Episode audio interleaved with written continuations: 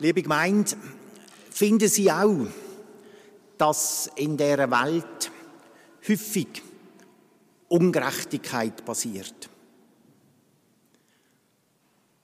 Finden Sie auch, dass die Welt häufig unfair ist? Vor etwa drei Wochen ist eine Umfrage veröffentlicht worden zum Thema Diskriminierung. Ein Drittel der ständigen Wohnbevölkerung der Schweiz hat nach eigenen Angaben schon Diskriminierung oder Gewalt erlebt. Besonders betroffen, gemäss deren Umfrage, Jugendliche zwischen 15 und 24 Jahren mit Migrationshintergrund. Unfair, ungerecht ist unsere Welt. Es ist doch nicht fair, Wer hier in Europa, in der Schweiz geboren wird, hat viel bessere Aussichten, sein Leben so zu gestalten, wie er möchte, als die meisten Menschen weltweit. Die Welt ist nicht fair. Das sehen wir an den völlig ungleich verteilten Lebenschancen. Menschen in der Schweiz werden im Schnitt über 80 Jahre alt, im Tschad knapp 50. In Teilen Ländern dieser Welt sterben bis heute viele Kinder in den ersten Lebensmonaten. Sie haben nie eine Chance, alt zu werden, weil das Wasser dreckig ist und die medizinische Versorgung katastrophal. Die Welt ist nicht fair. Das sehen wir an der Opfer von sinnloser Gewalt rund um den Globus. Krieg. Wer stirbt, wer betroffen ist, das geht nicht nach dem System von Gerechtigkeit. Das ist blinder Zufall. Und das ist doch nicht fair. Das ist schreiendes Unrecht. Niemand hat das verdient. Oder denken wir ans Erdbeben in Türkei und in Syrien. Über 40.000 Menschen gestorben. Und noch viel mehr haben alles verloren. Unbegrifflich. Und nicht nach einem System von Fairness. Weil in dem Syrien haben sie doch schon genug erlebt. Und jetzt kommt die Geschichte von Jesus und bestätigt eigentlich die Unfairness in der Welt. Das ist doch nicht fair klagen im Gleichnis die, die den ganzen Tag im Weinberg geschuftet haben. Sie bekommen genau gleich viel Lohn wie die, die nur eine Stunde geschafft haben. Wir sind doch blöd, so das Empfinden von denen. Ich bekomme ein Denar für zwölf Stunden arbeiten. Und dann ist noch der Gutsbesitzer, der so fies ist der lässt doch wirklich die, die am wenigsten lang geschafft haben, die bekommen noch zuerst den Lohn zahlt. Und die anderen müssen zuschauen.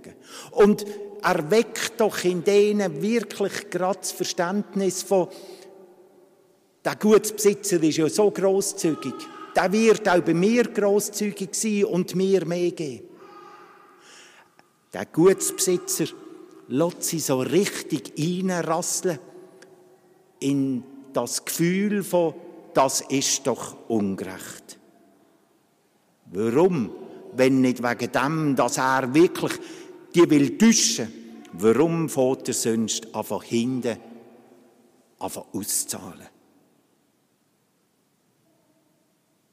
Und wo sie aber den Denar bekommen, beschweren sie sich. Und der Gutsbesitzer sagt eigentlich, du bist ja nur neidisch. Es gibt keinen Grund, zum sich zu beschweren. Knallhart tut er das ihnen sagen. Und ich habe mich gefragt, warum erfindet Jesus eine so eine fiese Geschichte, wo eigentlich die, die lang arbeiten die sich engagieren, die da sind, die da sind für einen Gutsbesitzer, am Schluss die Dummen sind. Die Welt ist unfair. Ist das die Botschaft von dem Gleichnis? Ich glaube, eine der Botschaften ist es. Ja, in unserer Welt läuft nicht alles nach Gerechtigkeit. Und vieles ist ungerecht und unfair. Aber ich glaube, es ist nicht alles, was Jesus mit dieser Geschichte sagen will. Jesus erzählt ja Gleichnis, damit Zuhörerinnen und Zuhörer etwas lernen. Er erzählt sie, damit man klüger wird. Er lässt den ungerechten Gutsbesitzer auftreten, damit da etwas angesprochen wird. Er sagt zwar mit dem, es ist ungerecht, auch was der macht, weil eigentlich nach dem Gesetz darf man nicht andere versuchen.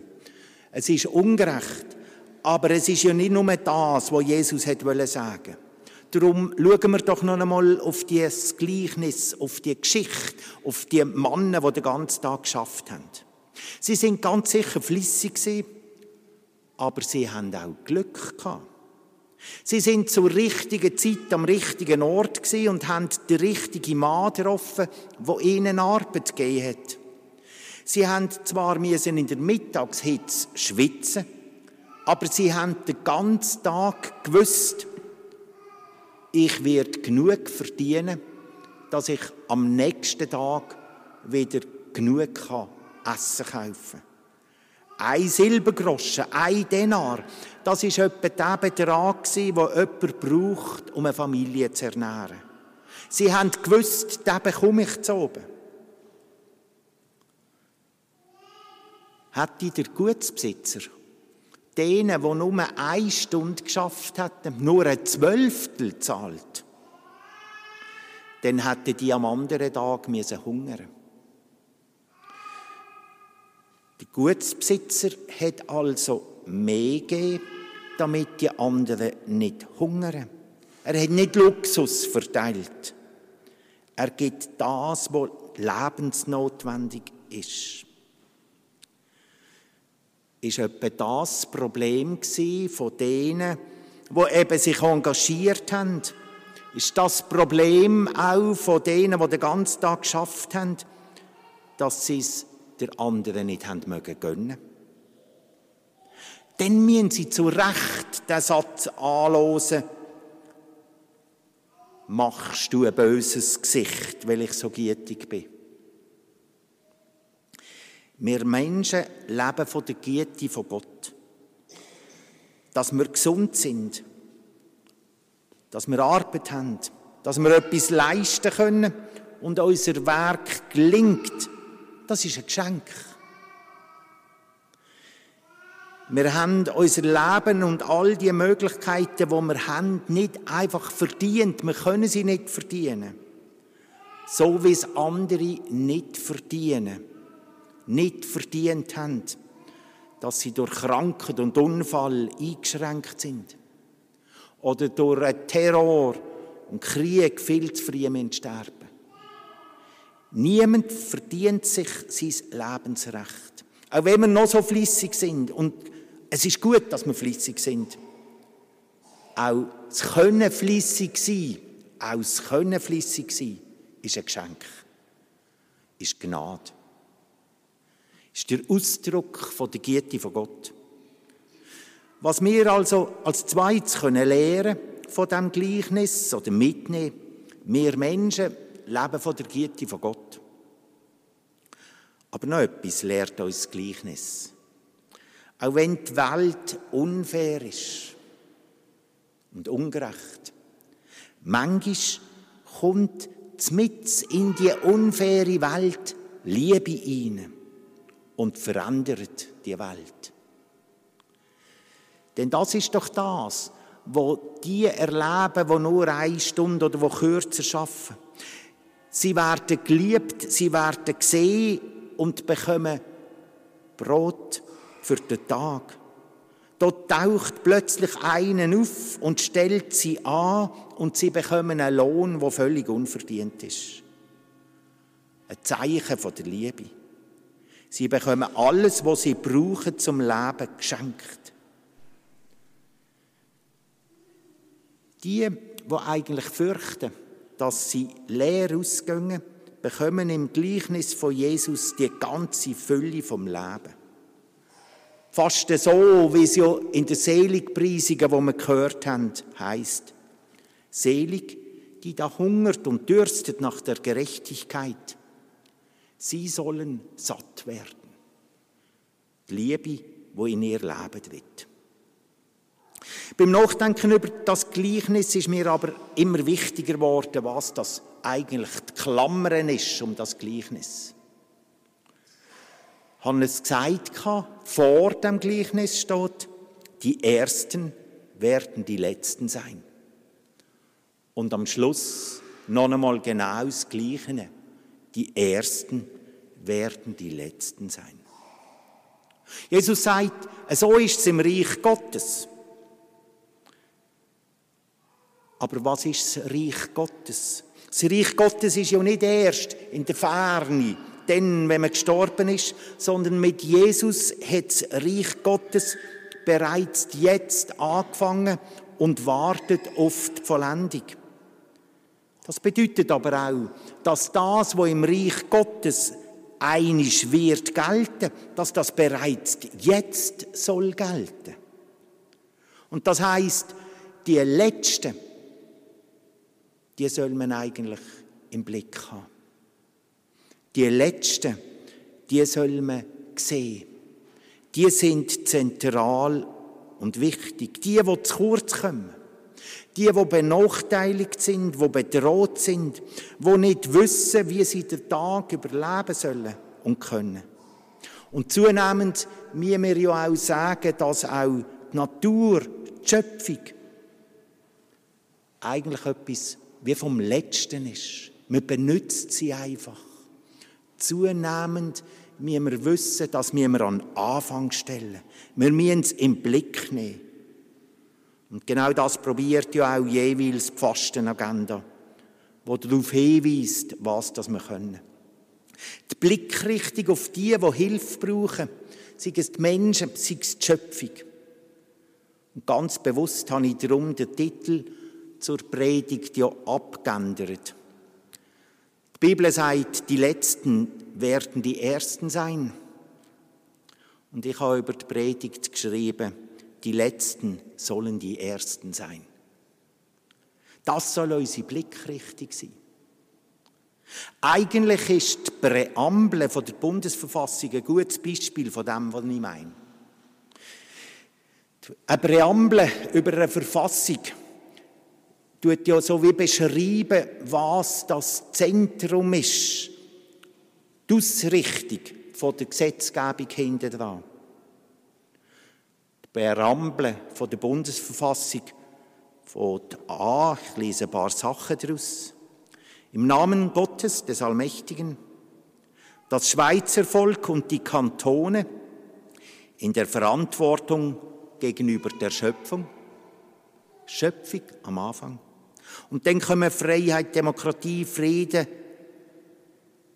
und weiter unten.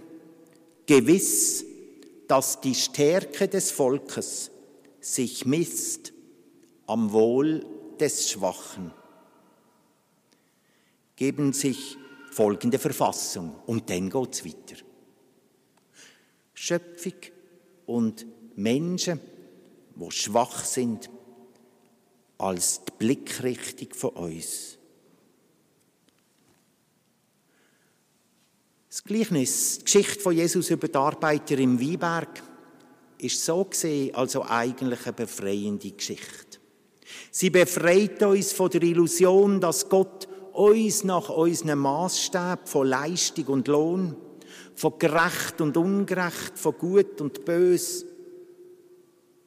bewertet, dass er so entsprechend handelt.